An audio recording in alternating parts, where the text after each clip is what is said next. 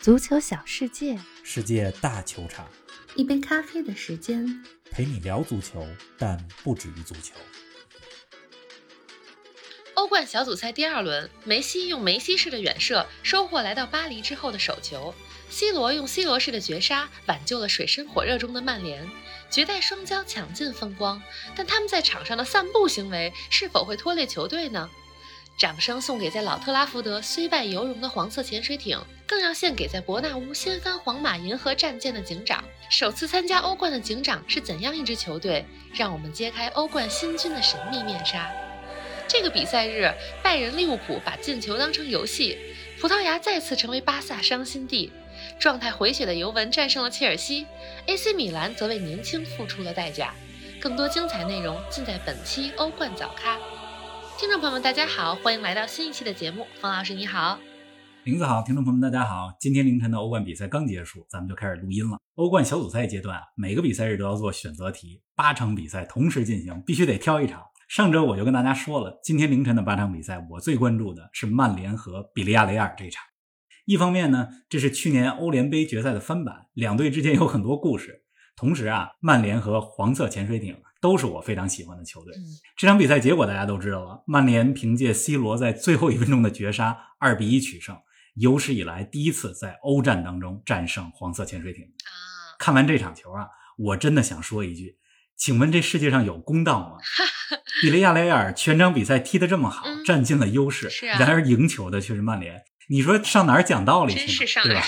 没看这场球的人，看了比分之后可能会说：“哎，C 罗就是 C 罗，如果有一个人能绝杀，他一定是 C 罗。”但看了这场球，九十分钟全部比赛，你就会觉得赢球的真的应该是比利亚雷亚尔啊！曼联运气太好了。嗯，这个比赛日的焦点啊，离不开 C 罗，更离不开梅西。今天的比赛当中呢，C 罗第一百七十八次欧冠出场，是打破了此前卡西利亚斯的记录，成为欧冠出场第一人，还贡献了绝杀。是啊，那昨天呢，大巴黎和曼城的比赛当中，梅西收获了身穿大巴黎球衣的首个进球，嗯，也是自己欧冠的第一百二十一个进球，一百二十个属于巴萨，一个属于巴黎。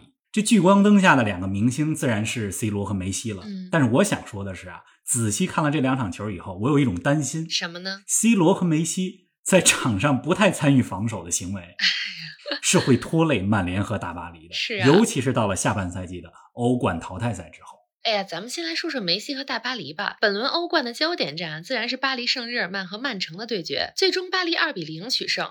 方老师，昨天比赛结束之后呢，你写了一篇文章，叫做《让全场沸腾的是梅西，能给巴黎带来冠军的却是格耶》。我看你这篇文章在各大体育平台上也引起了热评啊，给我们来说说你对这场比赛的看法吧。巴黎对阵曼城，这是万众瞩目的比赛。去年欧冠半决赛的重演，中东富豪之间的德比。巴萨这边呢有 M N M 组合，曼城呢又新引进了一亿英镑先生格拉利什。这场比赛又有着完美的剧本，对吧？巴黎复仇成功，是啊，梅西打进了大巴黎生涯的第一个进球。而且比赛尾声阶段还有一个亮点：大巴黎防守曼城的任意球，梅西躺在了大巴黎的人墙后。这个戏真是特别足，你看看赛后媒体是怎么说的？梅西为全队做出了牺牲，对吧？为了胜利都不顾身段，躺在地上防对方的任意球了。但同志们，千万别被这些亮点所蒙蔽。如果你仔细看比赛的话，你会发现梅西是基本不参与防守的。是啊，之前节目里我就跟大家说过很多次，现代足球，尤其是高手之间的对决，要求是从锋线开始防守。而大巴黎昨天赢了球。但是你看这整体阵型却是七零三，什么意思呢？就是后边七个人在那防守，前面三个大牌内马尔、梅西和姆巴佩 是基本不参与防守。梅西的位置本来是应该盯防曼城左后卫坎塞洛，对呀，但是梅西基本上没有尽到任何的防守责任，不干这活儿。曼城大多数有威胁的进攻就是由坎塞洛这一侧发起的。嗯。哎，我这么说啊，可能很多梅西球迷要不满意了。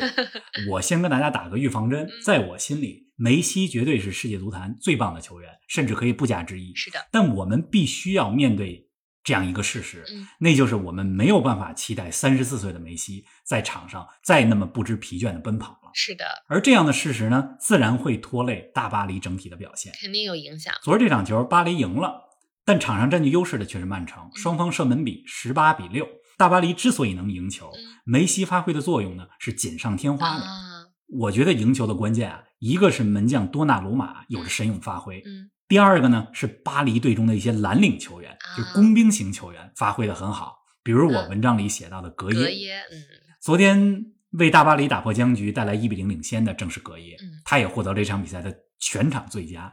这场比赛当中啊，格耶六十四次触球，四十七次传球，传球成功率百分之九十一，是啊，七次对抗成功，五次抢断，真的是现象级发挥。嗯很多球迷可能对格耶不太熟悉啊，他是一名塞内加尔中场，今年三十二岁，踢球风格很像切尔西的坎特。那二零一六年格耶效力英超埃弗顿的时候，在二零一六这个自然年里，他是全欧洲五大联赛抢断和拦截次数最多的球员。啊，二零一九年的时候来到了巴黎。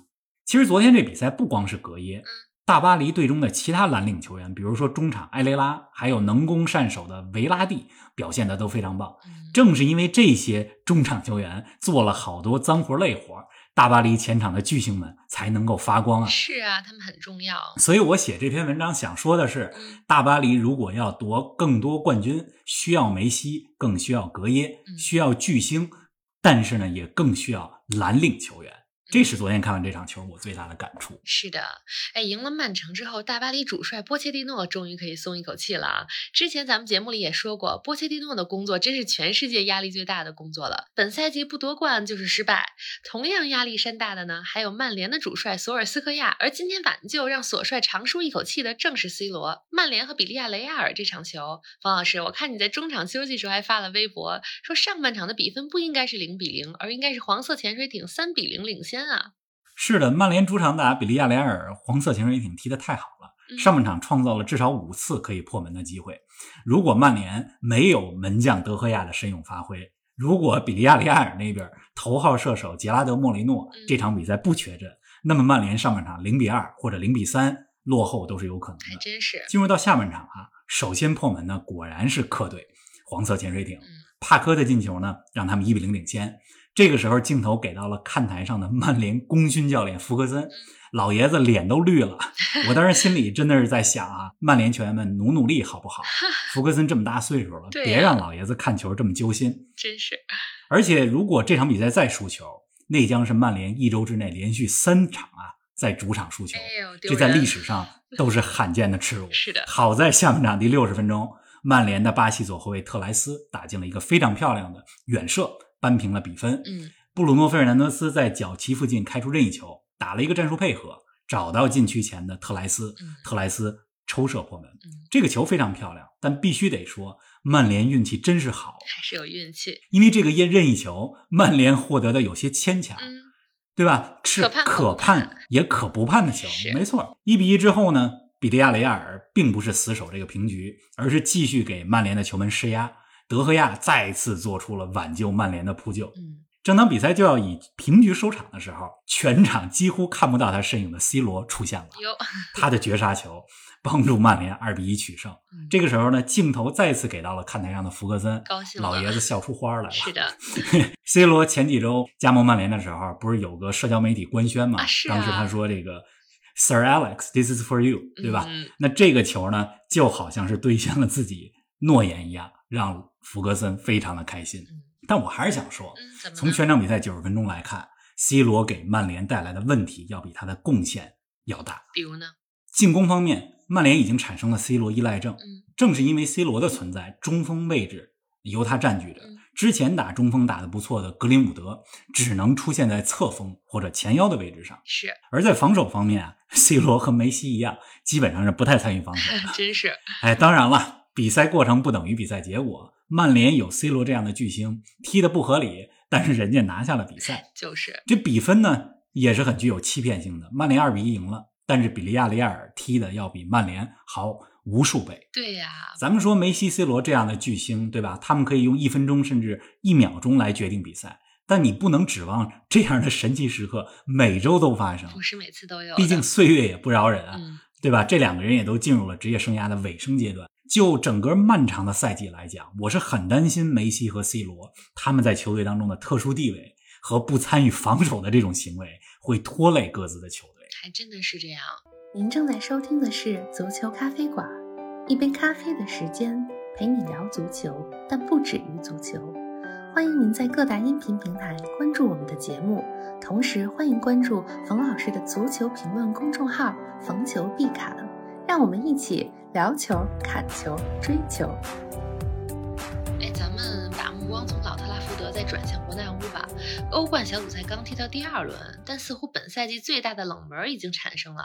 第一次参加欧冠的蒂拉斯波尔警长客场二比一战胜了欧冠历史上最成功的球队皇马。皇马这是什么情况啊？哎，看完这场比赛录像之后啊，我真的是哭笑不得。今年四月份，皇马不是要闹着建欧洲超级联赛嘛？啊，对呀、当时皇马主席弗洛伦蒂诺·佩雷斯说过这样一句话他说呀这欧冠四分之一决赛之前的比赛都没什么吸引力，没有人在意四分之一决赛之前的比赛。打脸了。言外之意就是小组赛阶段，皇马这样的球队总能赢球啊，嗯没什么悬念。是所以欧冠要改革呀，是啊要建立豪门云集的欧超联赛要。自己玩儿，昨天比赛结束之后，我特别想跟皇马说，太棒了，你们做到了。输给了欧冠新军警长皇马终于让欧冠小组赛阶段的比赛变得更有吸引力了。嗯这玩笑归玩笑啊，嗯咱们还是来说这场比赛。好啊，其实皇马这场球踢的真是不差嗯，占据了绝对优势，百分之七十五控球率，对吧？射门数呢，皇马是三十四次，对手是五次。是然而皇马输球只能说是三个原因哪。三个呢？第一，警长的球员们踢得太兴奋了。嗯你想，对于这些球员来说，这可能是职业生涯当中唯一一次能踏上伯纳乌草皮的机会，是啊，超水平发挥啊嗯！四次射正，打进两球。嗯第二，警场的门将阿萨纳夏季斯这位希腊守门员有如神助嗯，贡献了无数次精彩的扑救。下半场更是有个球，应该是莫德里奇的射门吧？嗯，这位门将用脸把球给扑出去了。太拼了。这第三呢嗯，皇马确实也有些轻敌。嗯一比一之后啊，按说皇马已经把比赛带回到自己的节奏，嗯至少正常踢不会输。但是比赛的尾声阶段，警长的远射破门那个球，皇马有些掉以轻心了。啊，莫德里奇根本没有贴上去去封堵，是进球的呢是卢森堡球员塞巴斯蒂安·蒂尔嗯，那个球打的确实好。那不过你让他踢十次，可能也不会踢出一次这样的球。但是这件事儿昨天就发生了，就是这么巧。对，哎，真的是太逗了！哎，欧冠小组赛两轮过后啊，目前在皇马、国际米兰所在的 D 组高居榜首的正是欧冠新军蒂拉斯波尔警长。他们是一支来自摩尔多瓦的球队，也是摩尔多瓦第一次有球队进入欧冠正赛。给我们介绍介绍这支欧冠新军吧。大家都说这支球队来自摩尔多瓦，嗯但只说对了一半儿。怎么呢准确的来说，他们是来自于摩尔多瓦联赛。啊，为什么这么说呢？嗯，因为他们所来自的这个地区啊，叫德涅斯特河沿岸共和国。哇，太拗口了。这世界地图上啊，是属于摩尔多瓦共和国的领土，嗯但当地并不认可自己属于摩尔多瓦，嗯而且是自治政府单独管理。啊，哎，这也是个历史产物。德涅斯特河岸共和国啊，它是前苏联的四大飞地之一，嗯另外三块飞地是格鲁吉亚的阿布哈兹、南奥塞梯以及之前咱们节目里边说过的纳卡地区。啊，前苏联解体的时候，这个德涅斯特河沿岸共和国这块地区虽然被归为了摩尔多瓦，但实际上并不受摩尔多瓦实际的控制，啊对吧？过去三十多年来，他们有自己的政体，嗯而且在实行苏联时期的一些制度。哎，我记得我上大学的时候好像还写过一篇文章，啊就是研究德涅斯特河沿岸共和国和前苏联之间的关系。这个历史咱们就不展开了啊。回到这支球队，好的，名称叫做蒂拉斯波尔警长。蒂拉斯波尔呢，正是这个地区的首府。那警长实际上是这个地区最大的国企之一，哦，原来是这样，就跟恒大似的。嗯，不过恒大好像不是国企啊，最近也有好多问题。对，反正是一个很大的企业。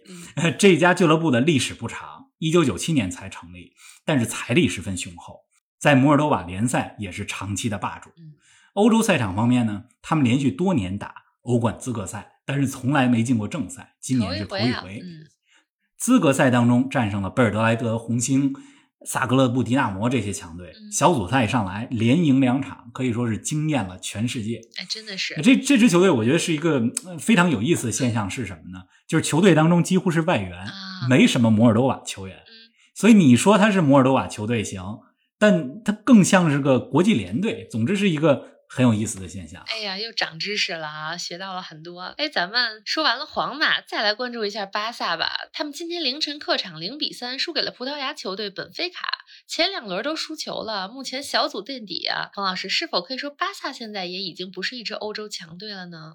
巴萨这几年来的没落是显而易见的，是啊管理层昏庸，转会市场上瞎操作，嗯梅西、苏亚雷斯核心球员离队，嗯主教练又频繁更迭。嗯，这赛季的巴萨，大家在欧冠赛场上不要抱太大期待。嗯你看他们和拜仁、本菲卡、基辅迪纳摩一个组，如果你看到分组之后，你认为拜仁和巴萨会轻松携手出线，那就错了。拜仁轻松没问题，但巴萨不一定踢得过本菲卡和基辅迪纳摩。嗯今天打本菲卡，从结果来说零比三，对吧？从过程来讲，巴萨全场比赛没有一次射正球门的射门。当然了，本菲卡也是一支强队。是的，我看过他们欧冠资格赛附加赛打安因霍温的比赛，本菲卡踢得相当好，尤其是进攻方面，对吧？葡萄牙国脚拉法希尔瓦、乌拉圭前锋努涅斯这两个人很有威胁。嗯今年夏天又引进了乌克兰的国脚亚列姆丘克，嗯，所以巴萨输球不意外。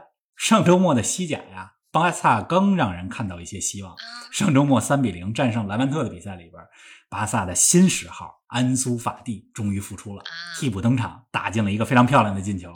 人们觉得巴萨有了些好转，这没过几天被本菲卡打回了原形。是的，这场球我还没看全场的录像，之后咱们说西甲专题的时候再跟大家详细说说巴萨。没问题。这个葡萄牙的里斯本光明球场真的是巴萨的伤心地。嗯二零二零年八月，巴萨二比八输给拜仁那场就是在光明球场，而今天呢，在同样场地又零比三输给了本菲卡，嗯伤口上面撒了一把哎，盐。真的是。这球场我去过，光明球场非常漂亮，但是对巴萨来讲，在这的记忆不太好不。太友好。哎，咱们刚才重点说了四场球了，本轮欧冠的其他比赛当中，你觉得还有哪些亮点值得跟大家讲讲的吗？拜仁和利物浦这轮都进了五个球，嗯拜仁是五比零赢了基辅迪纳摩，利物浦客场五比一赢了波尔图。嗯这两个队状态非常好。这赛季欧冠除了大巴黎和曼城之外，我觉得拜仁和利物浦都是冠军的有力争夺者。尤其是拜仁，纳格尔斯曼执教以来，德甲和欧冠八场比赛，他们已经进了三十三个球，嗯这场均四个球以上啊。是更重要的是什么呢？萨内被激活，啊这，拜仁的攻击群更加恐怖了。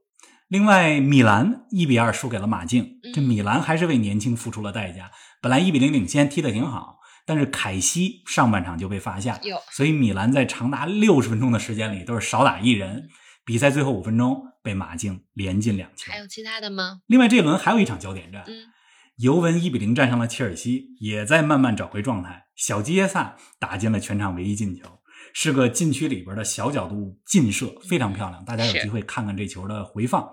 之前节目里咱们也说过，尤文赛季初不太稳定，但是看好阿莱格里把他们带回正轨。是的，这轮欧冠就说这么多吧。是啊，哎，这轮欧冠听你讲完，想必没看比赛的也觉得真是相当精彩啊，故事多多。节目尾声呢，还是老规矩，给我们预告一下本周末有哪些值得关注的比赛吧。